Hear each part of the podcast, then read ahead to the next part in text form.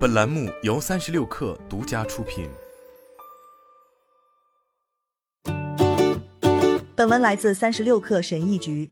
我刚推出科技博客那时，没有比 iPhone 发布日更重要的日子了，而且也可以说，没有哪一年比二零一三年更重要的了。那是我刚刚开始做这个博客的日子。那一年，苹果首次推出了廉价版的 iPhone，最终被命名为 iPhone 五 C 的手机。到后来，我们会发现 iPhone 五 C 有点像一次性的产品。由于带有倒角边缘的 iPhone 五制造成本太高，所以不适合苹果。我们更便宜的手机是我们价格更低的老款手机的策略。之后，苹果终有一天会推出 iPhone C 来覆盖低端市场。但苹果真正的市场扩张是推出 iPhone X 的时候，后者的价格比 iPhone 八高出三百美元。他们扩张的方向是高端市场，而不是低端市场。尽管如此，回顾一下我在苹果的 iPhone 产品发布上面花费了多少时间，还是挺有趣的。在那年的发布会之前，我写了对 iPhone 定价的思考。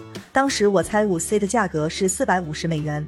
发布会结束之后，我又写了两分五十六秒，意思是说我在听主旨演讲时花了多长时间才意识到价格会是五百五十美元。很明显。苹果把重点放在差异化上面，去证明自己的价格是合理的，而不是降低价格。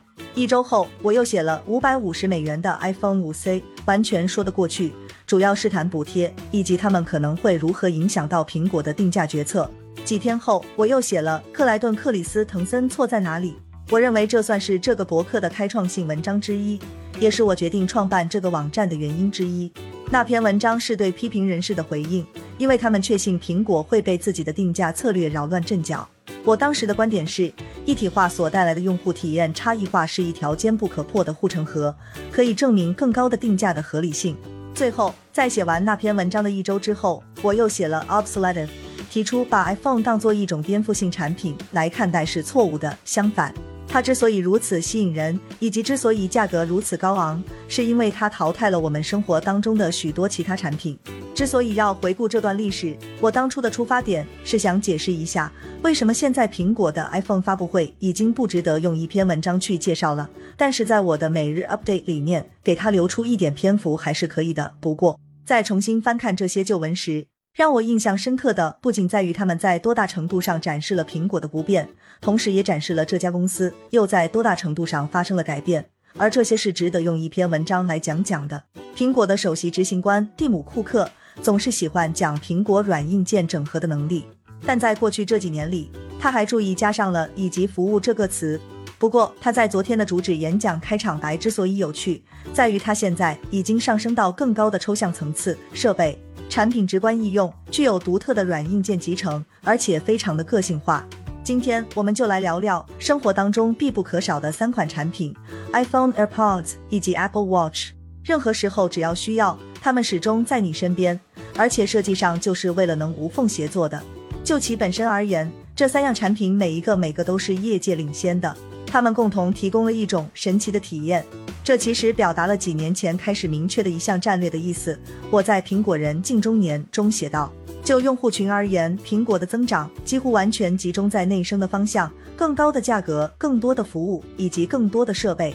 很少有人只买 iPhone，他们升级到价格更高的机型。他们在应用商店和订阅上面花钱，他们购买了与手机无缝协作的 Apple Watch 和 AirPods。最终结果是，苹果从每位客户身上赚到的不是五百五十美元，或者五秒的情况下的六百五十美元，他们从每位客户身上赚到的钱超过两千美元，一千美元以上 iPhone，四百美元以上的 Watch，两百美元以上的 AirPods，还有从应用商店赚取的各种收入。说实话，这样的费用有它的合理性。所有这些设备确实可以很好的协同工作，而 iPhone 仍然是一流水平。而且，对于应用商店以及苹果为了维持控制权而采取的可以说是反竞争的行动，尽管大家有着各种抱怨，但这个概念确实充满了革命性。二零一六年一月，苹果首次阐述自己所谓的服务叙事，在新的 iPhone 六秒交出一份令人失望的季报成绩单之后，苹果的首席财务官 Luca Maestri 在财报电话会议上表示。把苹果当做一家硬件公司来看是错误的，这会受消费者需求变化无常的影响。我当时写道：库克和苹果的首席财务官 Luca Maestri 在竭尽全力宣传苹果正在成为一家服务公司。说实话，我觉得他们有点过头了。具体来说，苹果是建立了一种评估自家服务的新方法，叫做客户群相关购买。基本上就是苹果的服务收入，加上他们通过应用商店支付给开发者，以及通过 iTunes Store 支付给大多数数字内容所有者的金额。上述支出不会出现在苹果的资产负债表上，也不应该出现在苹果的资产负债表上，因为苹果不是 Candy Crush Saga 的什么中间人，批发购买了前者的游戏，然后再以可以盈利的方式去出售。相反，他们是在促成内容创作者与消费者之间达成交易，并从中征收百分之三十的税。此外，被认可为服务公司的好处之一是收入会被更为看好。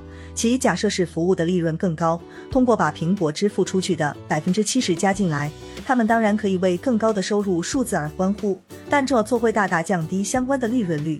这种做法很蠢。诚然，苹果的服务收入数字令人印象深刻，但很明显，这家公司依然是一家具备差异化的硬件公司，正如大家最喜欢的问题所证明的那样。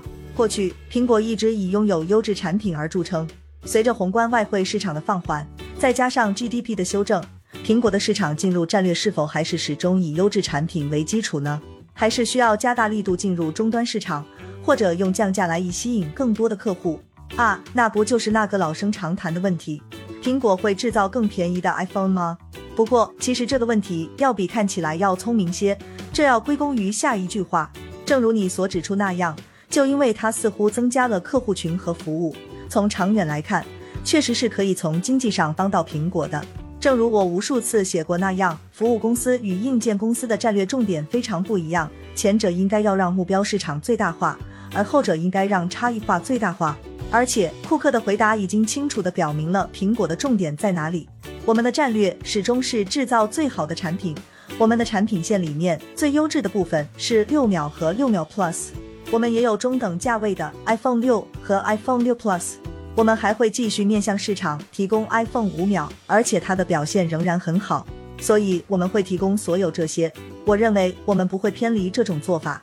需要明确的是，我认为对于苹果来说这是正确的做法。正如我上面提到那样，我认为这些结果表明这个策略仍然有效。但说实话，这意味着苹果不是一家服务公司，他们有很好的服务收入来源。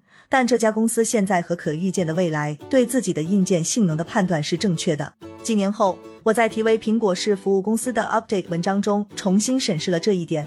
我注意到，苹果每年每用户的服务收入测算数据为四十四美元，这个数字与谷歌或 Facebook 相比仍然相形见绌，但同时意义重大。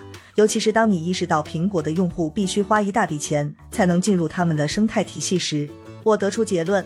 当然，光看服务收入也不完全正确。这个数字不包括 iPhone 本身的成本，进入苹果生态体系的要付出的代价。不过，通过淡化手机销量并专注于客户群，苹果明确了重要的数字，是每台已安装设备的平均收入。换句话说，就衡量什么公司就是什么而言，苹果现在是一家真正的服务公司了。考虑到我在前面的摘录中提到的战略紧张，这么说可能有点大方。苹果也许已经将指标转移到反映对服务的关注上，但归根结底，该公司对进入仍然收取相当高的费用。我认为苹果昨天推出的产品相当令人印象深刻，Apple Watch Ultra 看起来就像手表当中的 SUV，它会被当作极限运动员的工具出售，而且别人之所以要买，大部分是因为它明显是新的和不同的。与市场上所有其他的 Apple Watch 都有着明显的不同。AirPods Pro 在第一次迭代的似乎是一款杀手级产品，第二代看起来将解决第一代的一些缺陷，同时还带来我们可能期望每一种技术产品都能有的那种改进。区别不仅在于前者拥有更快的处理器，还在于软件驱动的差异化，如新的 Dynamic Island 功能。不过发布会上最令人惊讶的是价格，一切都保持不变。这根本不是我或像 John Gruber 这样的忠实果粉的预期。毕竟，苹果过去几年的战略似乎仍聚焦在从现有客户身上榨取更多的收入。更重要的是，去年的通货膨胀率出现了大幅上升，这意味着其实苹果的产品是变得更便宜了。可以肯定的是，在全球范围内，苹果确实提高了价格，但这更好的解释了该公司在卖出多年来最强劲的美元这一事实。换句话说，这些国外的价格是衍生自美国的价格，而美国的价格仍保持不变，这意味着价格变低了。这对于一直被认为是产品公司的苹果来说是不大说得过去的。并且与我在苹果人近中年中提出的做法也不完全一致。不过，对于服务公司来说，这种做法确实有各种意义，因为服务公司的第一要务是专注于增加客户群。事实上，这就是我写的那篇关于苹果不断变化的指标的 update 文章缺失的部分。根据用户而不是产品来衡量自身业务，就是要像服务公司一样去衡量业务，降低可以带来服务收入的产品的价格。就是要把它们当做一个产品来定价，这是一种解脱，只不过方式比较怪异。对于那些认为苹果是一家产品公司的人来说，看到该公司为了自己的应用商店模式而打得那么厉害，以及看到它在 App Tracking Transparency 方面愿意向反竞争行为靠近，还有在广告领域的野心昭然若揭，这些都令人不安。说这家公司现在显然变成了服务驱动，并不能反驳这些说法。相反，这至少证明了他们的合理性，因为这些正是服务公司应该做的。这里唯有希望成就这家公司伟大的那些产品，不会受到当前明显的战略转变的影响。好了，本期节目就是这样，下期节目我们不见不散。